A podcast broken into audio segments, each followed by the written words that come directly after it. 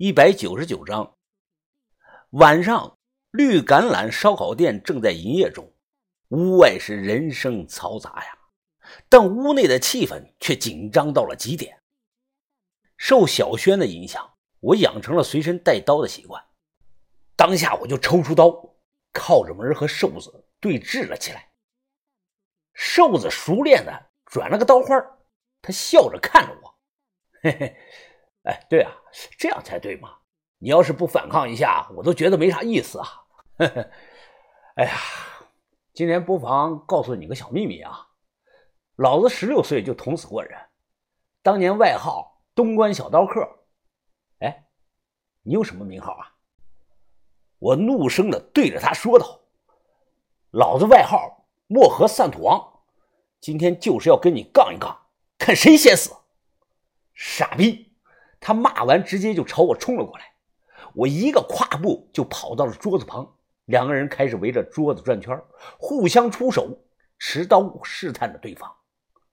瞅准机会，我率先出手，抓起桌子上的啤酒瓶子，猛地就朝瘦子的头上甩了过去。瘦子反应的也很快，就在我刚摸到啤酒瓶子那一秒，他抄起桌子上烤串的那个不锈钢的托盘，挡在了眼前。刚好挡住了飞来的酒瓶，嘡啷一声啊，噼里啪啦的一阵响。你妈了个逼的！瘦子单手掀翻了桌子，拿刀朝着我的肚子上就刺了过来。我连续的闪身躲刀，瘦子两次出手落了空，他当即脸色铁青，破口大骂呀：“你他妈真能躲！你他妈是个泥鳅吧你！”趁着这个时候，我提刀就冲到了前面，一刀呢。朝他的脸上就划了过去，瘦子抓住我的手腕，再次向我攻来。我也抓住了他的手腕，两个人开始用力。他的刀离我的腹部距离不足五公分，而我的刀离他的眼睛也只有几公分的距离。这一过程持续了近有一分多钟啊！我逐渐开始落了下风，眼睁睁地看着对方的刀尖离我是越来越近。瘦子脑门上的他的青筋都给隐现了出来。脸色涨红，他正在笑。生死攸关之际，于哥的话音在我的耳边啊就响了起来：“于峰，不要怕，尝试用拇指掐住对方的虎口下两寸的地方。”瘦子疼的哎呦哎呦，脱了手。见状，我两步上前，一刀扎在了他的肩膀上。当即，瘦子啊的一声惨叫：“哎呀哎！”大半拉的刀身。都扎下去了，血流不止。瘦子上半身的衣服被染成了深红色，他大口的喘着气，眼神凶狠的盯着我。哎呀，我操！我操！哎呀，我操！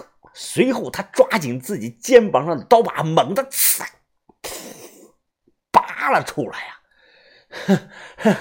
现在，现在你的刀他妈在老子手上了，我我他妈的看看你怎么办！哎呀，哎呀，怎么下雨了这？我看后退了两步，你别撑着了，现在去医院没准还能活条命。你的大动脉破了，血都喷到天花板上了。瘦子眯着眼睛抬头看看，随即扑通一声栽倒在地。我上去咚咚踹了他两脚，没反应。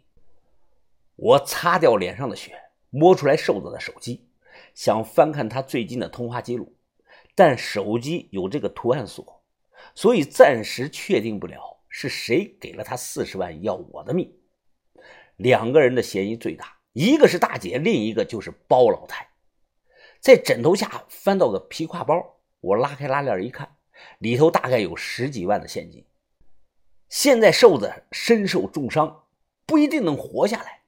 一直啊都没看到那个胖子，我猜测啊，胖子可能在楼下守着门呢。再者，我现在这样根本不敢出去。环顾周围，我有了主意了。背上包，我踩到凳子上去，一脚踹烂了窗户，啪嗒！没有犹豫，直接顺着窗户就跳了下去，扑通！下头是一条啊，没有什么人的胡同。落地向前滚了两圈，挣扎着爬了起来，顿时感觉脚后跟啊，跟那个针扎了一样的疼。我一瘸一拐的。走出胡同，来到了街上，混入到了人群中。康定呢，外号叫小香港，是讲这里的晚上非常的繁华，尤其是从绿橄榄到公主桥这一带，车多人多，都是晚上出来玩的那个年轻人。我刚一瘸一拐的出来这条街上，突然就听到身后传来了警车刺耳的警报声，我不敢走了，站在路边不动。警灯闪烁着，伴随着刺耳的警报声是呼啸而过。见状，我顿时松了口气，还好不是冲我来的。刚才跳楼扭了脚，我不敢停，就在路上垫着脚跑。越跑，这个脚后跟啊，疼的是越厉害。我掏出电话，准备让豆芽仔来接我。就在这个时候，迎面快速的开来了一辆打着双闪的面包车，到了我跟前，一个急刹车，吱，停在了我的面前。开车的人摇下了玻璃，转头冲着我大喊：“快快快，快上来！”我一脸的疑惑，对方是名看起来四十岁出头的中年男人，我没有见过，不认识。这个人着急的说道：“妈的，你快点你快点再磨蹭，警察就来了！快点，快点！”我一咬牙，心想：不管是谁了，这里太危险，赶快离开才对。上了车，这个人拉着我玩命的跑。他挂挡刹车，踩油门，几乎是跑出了赛车的感觉。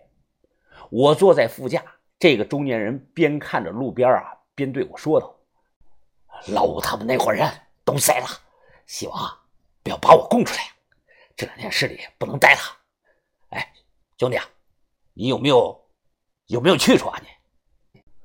我心想啊，你他妈是谁呀？我都不认识你。不过话到嘴边，我改口说道。”哦哦哦哦哦，知道知道，呃，暂时没有好去处啊。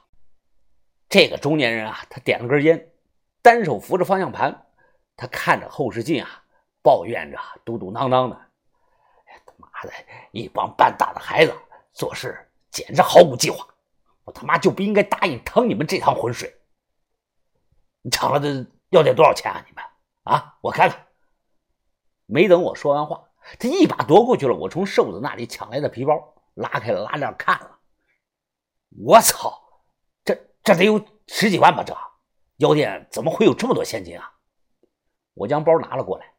啊，月底了，药店呢要大批量的进货，所以放了这么多钱。咱们呢也是赶巧赶上了。哟，原来这样，那还真是赶上了。哎，不管怎么样啊，情况变了。之前啊，我只要两成，现在我要五成。我说我做不了主，等五哥放了话再说。你这个人怕不是脑子有问题吧？你还等老五放了话再说？没准他现在在警车后头坐着呢。啊，你怎么跟他说啊？我面露尴尬，旁敲侧击的跟他聊了几分钟，大致猜到了是怎么回事。这纯粹是个乌龙事件。是这样的。一伙本地的小混混计划这天晚上抢劫药店，所以今天临时拉了这个面包车司机入伙。司机呢负责事后送他们快速逃出去，并许诺事后给他分两成。结果这伙人刚开始动手就被发现了，于是是四散的逃命。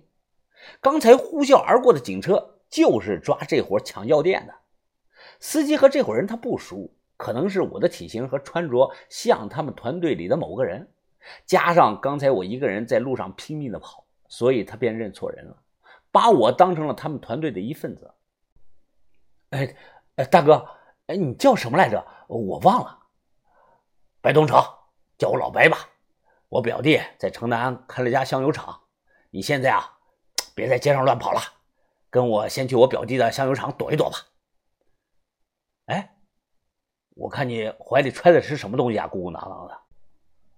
我撒谎说没什么，其实是寒雀图，我随身带的，没敢留在车里。他也没有追问，很快拉着我到了他什么表弟的香油厂。下车关门，走啊，进去。啊，哥，你先进去吧，我得上个厕所，有点急。